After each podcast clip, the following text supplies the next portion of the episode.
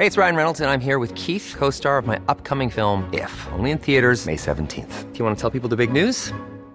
All right, I'll do. Sign up now and you'll get unlimited for $15 a month in six months of Paramount Plus Essential Plan on us. Mintmobile.com slash switch. Upfront payment of $45 equivalent to $15 per month. Unlimited over 40 gigabytes per month. Face lower speeds. Videos at 480p. Active Mint customers by 531.24 get six months of Paramount Plus Essential Plan. Auto renews after six months. Offer ends May 31st, 2024. Separate Paramount Plus registration required. Terms and conditions apply if rated PG.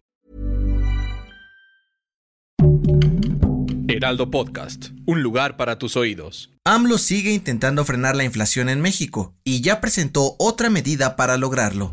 Esto es Primera Plana de El Heraldo de México. El gobierno de Andrés Manuel López Obrador sigue firme en su lucha contra la inflación y ahora presentó otra medida para intentar ayudar a que los bolsillos de las familias mexicanas no sufran más pues suspenderá los aranceles a algunos de los productos de la canasta básica por un año. Seguro te preguntas qué son los aranceles y con qué se comen. Bueno, pues son impuestos que se cobran a la importación de la mercancía, es decir, cuando un producto o servicio cruza la frontera de un país. Estos, básicamente, hacen que lo que compramos sea un poco más caro de lo que en verdad es. Algunos de los productos que estarán exentos de este impuesto por un año son carne de res, pollo, cerdo, huevo, leche, limón, arroz, atún y jabón, entre otros. Con este nuevo decreto, AMLO y su equipo esperan que las familias puedan ahorrarse una lana cada quincena, sin necesidad de estarse tronando los dedos ante la alza de los precios, pues la inflación se situó en 7.72% durante la primera quincena de abril. ¡Auch! Si bien el plan está pactado a un año, hay posibilidades de que se alargue hasta dos, dependiendo de cómo se comporte la economía. Con información de Verónica Reynolds y Laura Quintero. Las mejores noticias en solo 5 minutos. Siga Primera Plana a través de Spotify.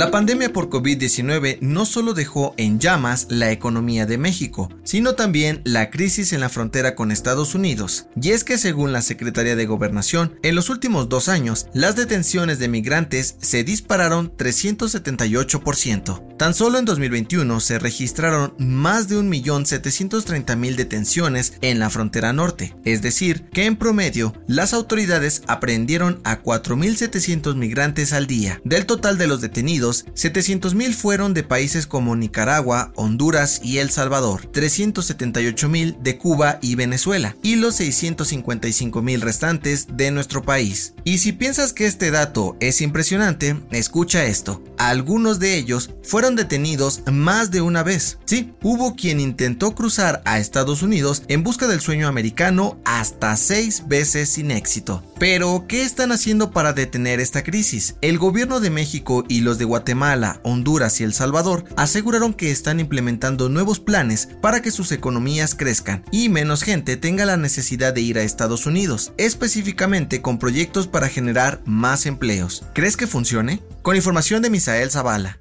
A Claudia Sheinbaum le quedan poco menos de dos años como jefa de gobierno de la Ciudad de México, pero no quiere irse sin antes hacer de la capital un lugar con internet gratis para la mayor cantidad de gente posible. Sí, Sheinbaum dio a conocer a El Heraldo de México que tiene como meta tener más de 40 mil puntos gratuitos de internet en toda la ciudad antes de terminar su administración, principalmente para jóvenes estudiantes, maestros y unidades habitacionales. La mandataria aseguró que para finales de este año todas las escuelas públicas de la CDMX contarán con un punto de Internet gratuito, empezando por las que tienen menos recursos. Sheinbaum destacó que al iniciar su administración había 100 puntos de conexión a Internet gratuito en la Ciudad de México y actualmente son más de 22 mil, por lo que agradeció a las empresas que se han sumado a este esfuerzo, ya que el Internet es fundamental para la vida cotidiana de todos. Con información de Cynthia Stettin.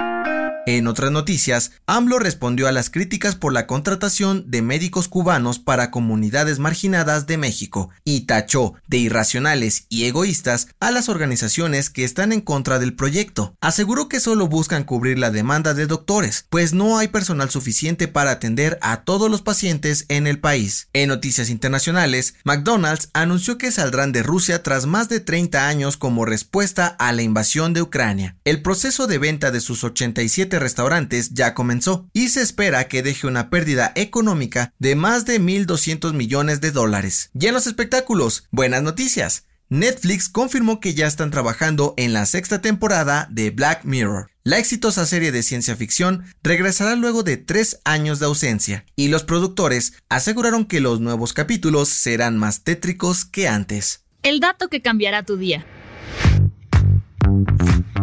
¿Bañarse o no bañarse diario? Esa es la cuestión. Esta pregunta ha generado un gran debate en Internet, pero la ciencia tiene una respuesta a ella. La mayoría de las personas tienen la costumbre de bañarse diario, y es que la buena higiene suele asociarse con la buena salud. Sin embargo, hacerlo demasiado seguido tiene efectos dañinos para la piel. Según un estudio de la Universidad de California, el cuerpo produce aceites naturales que protegen y humectan la piel, beneficiándose de unos cuantos gérmenes extra para mantenernos saludables. Los baños diarios los eliminan y nos dejan secos, irritados y a merced de enfermedades incluso como el cáncer. Para los expertos, dos o tres baños a la semana son suficientes para estar limpios y seguir obteniendo los beneficios de nuestros aceites naturales. Yo soy José Mata y nos escuchamos en la próxima.